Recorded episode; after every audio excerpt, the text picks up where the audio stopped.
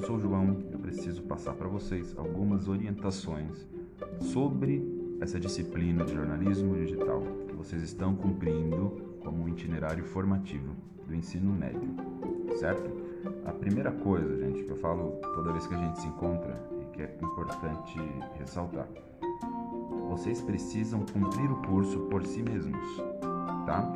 Esses itinerários, da forma como o poliedro pensou, eles são feitos para você executá-lo, né? Para você executá-lo sozinho. Você acessa a plataforma, você lê os textos, você ouve os podcasts, faz a avaliação e cumpre as atividades, certo? Então é diferente da aula que vocês têm de manhã, né? não é uma aula tão expositiva. Nós, eu, o Nicolas, a gente entra, uh, no meu caso no jornalismo, no caso dele com a gamificação, para dar uma orientação, né? para dar uma orientação de como você uh, mantém esses estudos, certo? A gente não é a fonte do, do conteúdo, o conteúdo já está lá, tudo bem? Antes disso, pessoal, uh, vou retomar o que eu falei na primeira aula do que, que são esses itinerários formativos, tá? Que eles vão ficar mais presentes na vida de vocês a partir do ano que vem. Esse ano a gente está começando a testar e ver como que esse tipo de formação vai se desenvolver, tá? Então, eu acabei de dizer, a primeira coisa importante é que vocês têm que ter autonomia de buscar o curso na plataforma e cumpri-lo. Tudo bem? Bom, entenda, gente, esses itinerários eles entram para complementar o ensino médio, tá? Existem quatro eixos, quatro eixos que são pensados para que esses itinerários sejam úteis para a vida de vocês. Tudo bem, gente? É algo que não se limita ao ensino médio, é algo que projeta vocês para o tipo de saber, para o tipo de informação e de conhecimento que vai estar junto com vocês a partir do ensino superior, tá bom? Esses eixos estruturantes são os seguintes: mediação e intervenção sociocultural, empreendedorismo, processos criativos e investigação científica. Gente, esses quatro aspectos aqui, eles têm que ser contemplados nos itinerários formativos, certo? A gente estudando alguma coisa sobre jornalismo digital, a gente vai ter uma noção de cada um desses eixos aqui, né? Reparem, esses eixos, eles projetam as coisas que a gente aprende para a nossa vida na sociedade tudo bem? Quando a gente fala em ensino superior, não estou falando só de mais um estágio da educação de vocês, né? Estou falando dessa preparação constante para você viver em sociedade, trabalhar e assim por diante. Então, ao acessarem a plataforma dos itinerários formativos, vocês vão encontrar lá tá, o conteúdo, o conteúdo preparado já para vocês, pronto, do curso, certo? Ele se divide em três módulos. Cada módulo tem um grupo, um conjunto de aulas. Né? Eu estimo, eu estimo que a gente deva ler ah, de duas a três dessas aulas por semana, certo, gente? São textos que são numa linguagem acessível, eles não são muito longos, mas também não são textinhos curtos, tá? É uma aula, né? Você vai ler ali alguns 10, 15, talvez até mais slides, certo? Que são orientação, aquilo é autonomia que a gente está programando para vocês. Aula 1.1, pessoal, né, que eles chamam de apresentação, né, um breve resumo aqui, o que é importante dessa aula. Ah, a gente entender o que, que a gente vai aprender, o que, que esse curso se propõe a passar para a gente. Acompanhe comigo. Pesquisar, tratar, selecionar e entrevistar dados para uma pauta jornalística e correlacionar fatos contextos sociais e problemas. Certo? O que isso quer dizer, gente? A gente precisa girar em torno dessa definição de dado. O que são dados? Que tipo de informação os dados representam? Tudo hoje, gente, precisa ser verificado em matéria de informação. Né? O contexto que a gente vive, pensando de uns 20 anos para cá, talvez até um pouco mais, ele é um contexto de transformação, né? É meio que a gente nasceu nessa virada de paradigma da comunicação mundial, né? Eu estou falando da internet, a noção de verdade, de mentira, a noção do que é útil saber, do que eu não quero saber, isso está mudando, certo? A sociedade, aos trancos e barrancos, ela vai aprendendo a lidar com esse novo contexto, certo? Por isso que esse curso é importante para quem está no ensino médio. É importante que a gente saia do ensino médio com essa cabeça um pouco mais atenta para informações no mundo, né? Como que as informações circulam no mundo fora da escola, fora da minha casa, tá bom? É por isso que um curso de jornalismo digital pensado para o ensino médio, ele não forma jornalistas, tá? Não é um curso técnico de jornalismo, mas ele te dá as bases para você ser um cidadão consciente da informação que circula ao seu redor. Atenção, gente. Aquisição e organização do conhecimento. Aquisição e organização do conhecimento. É a isso que essa formação em jornalismo digital se propõe. Todos nós temos que redigir, a gente tem que escrever redação, tá? Frequentemente. Isso vai se tornar cada vez mais frequente na vida de vocês, independente da área profissional que vocês escolham, que vocês sigam, tá? Saber ler, Saber selecionar informação e saber escrever, devolver isso para o outro é fundamental. Vocês sabem disso desde que entraram na escola. Já na aula 1.2, pessoal, jornalismo e desinformação. Essa aula vocês têm que ler na íntegra, tá certo? Um, os dois pontos mais interessantes aqui é um breve histórico que ele traz para gente sobre as fases do jornalismo, tá, no mundo ocidental né? E num outro momento, quando ele fala justamente da desinformação, né? A gente não tem número, um volume de informação cada vez maior circulando ao nosso redor por conta da internet. Pois é, isso em teoria deveria significar maior acesso à informação, mas não necessariamente. Informação demais atrapalha. Informação demais desinforma. Tá certo, pessoal? A princípio é importante a gente conhecer esse conceito que ele traz de jornalismo, tá? Acompanhe comigo, gente. Jornalismo é a coleta, a análise e a publicação de informações de interesse público. Coleta, análise e publicação de informações. Ok? Guardem esse conceito porque ele é muito importante. A seguir, nós temos fases do jornalismo como ele traz isso, né? Ele divide em quatro fases, né? A primeira, pegando ali, ele sugere o ano de 1789, né? É um ano muito significativo para a nossa história ocidental.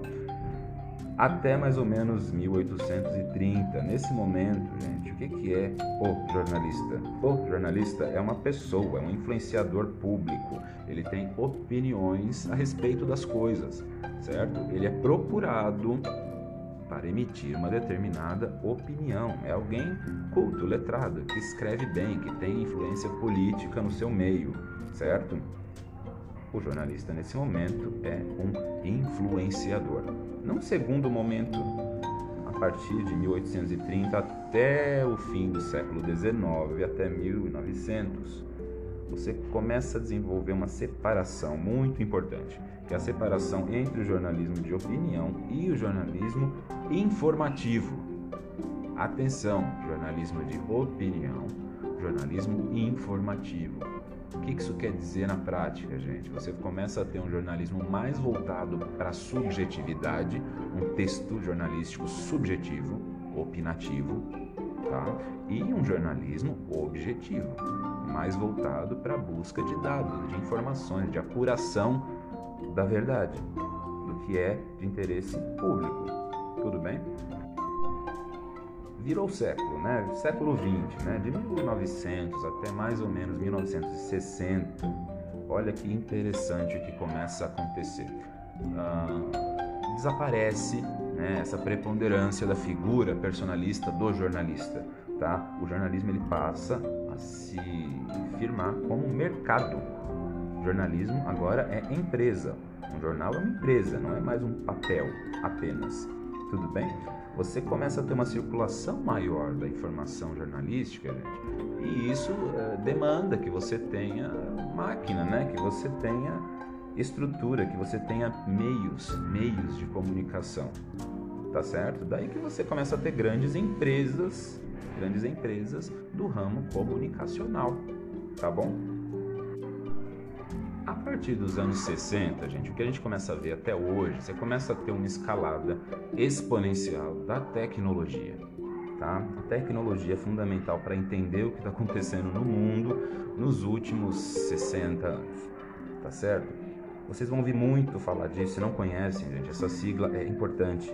TIC, né? Tecnologias da Informação e Comunicação, tá bom? As TICs, Tecnologias da Informação e Comunicação, são temas correntes que vão chegar até você, gente. Seja aqui no, no colégio, seja no vestibular, seja no Enem, seja na vida do ensino superior, tá? Não saiam da escola sem saber o que são tecnologia da informação e comunicação, porque é um novo contexto, é o um novo paradigma que a gente vive uh, a respeito de produção de conhecimento, tá? de circulação de informação, tá bom? É lógico que a gente está falando da internet aqui, tá? Nos últimos anos, como eu disse, últimos 20, talvez 30 anos, você começa a ter uma popularização da tecnologia da internet certo? Esse é o momento que a gente vive, pessoal. É um momento de transformação. Por mais que a gente, né, estou considerando que nós somos jovens, né, que nós crescemos, vai, com a internet, com o começo da internet. Para nós parece algo meio óbvio, né, que a gente já atravessou o portal e agora todo mundo está conectado. Não, gente, né, tipo, o mundo ainda está se transformando, né? Tem muita gente falando de um volume enorme da população que ainda não entendeu muito bem como é que funciona a internet, tá bom? Por isso que eu digo que nós estamos vivendo um momento de adaptabilidade, né? De transformação. Como que eu lido com a informação que circula? O que é verdade hoje em dia, né? A noção de verdade e mentira hoje, gente, ela é um pouco mais complexa do que era 30, 40 anos atrás, tá certo? Conclusão de, dessa aula 1.2 do módulo 1, gente, ele fala um pouco da democratização, né, com uma interrogação no fim. É, existe a democratização da informação, dos meios de comunicação? O fato de cada vez mais pessoas conseguirem adquirir um aparelho eletrônico que dá acesso à internet, isso garante a democratização do acesso à informação? Acompanhe esse texto, gente. A partir da década de 90, meios de comunicação comerciais, jornais e revistas tradicionais que pertencem a grandes empresas juntam-se a outras informações produzidas na internet por indivíduos, outras empresas e organizações sociais. A produção de tanta informação pode, na verdade, desinformar. Como escolher que fonte de informação consumir? Que é interessante desse questionamento, desse ponto que a aula traz, gente, é o seguinte, né? O fato de, ao longo das décadas, cada vez uh, mais as pessoas terem acesso a equipamentos eletrônicos que garantam acesso dela à internet, isso é sinônimo de democratização do acesso à informação? É, é uma questão complexa, gente, não é uma resposta simples. Você tem muitos lados aqui para responder a isso, né? Mas o ponto principal aqui, muito interessante, é esse que vocês têm que entender. O, o monopólio ou oligopólio da informação, pensando nos últimos 200 anos para cá, vejam, gente, antes ele era mais concentrado, tá? Por isso que eu estou chamando de monopólio da informação. Você tem, no princípio, lá um ou dois jornalistas que escrevem. Depois você começa a ter dois ou três jornais que começam a circular.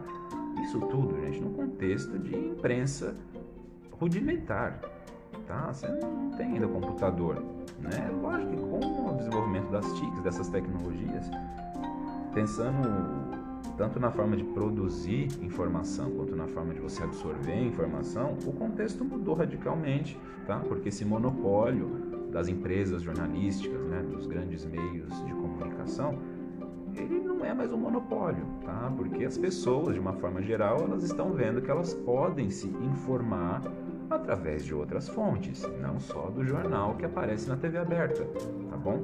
Não só do jornal impresso de grande circulação do eixo Rio-São Paulo, certo? Bom, pessoal, uh, no próximo áudio eu falo um pouco da sala 1.3 sobre o conceito de dados. Isso tem que ficar claro. São dados hoje em dia, do ponto de vista da informação tá?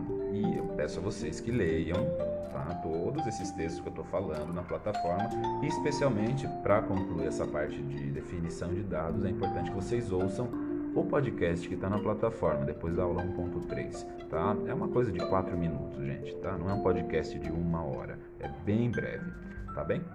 Até a próxima.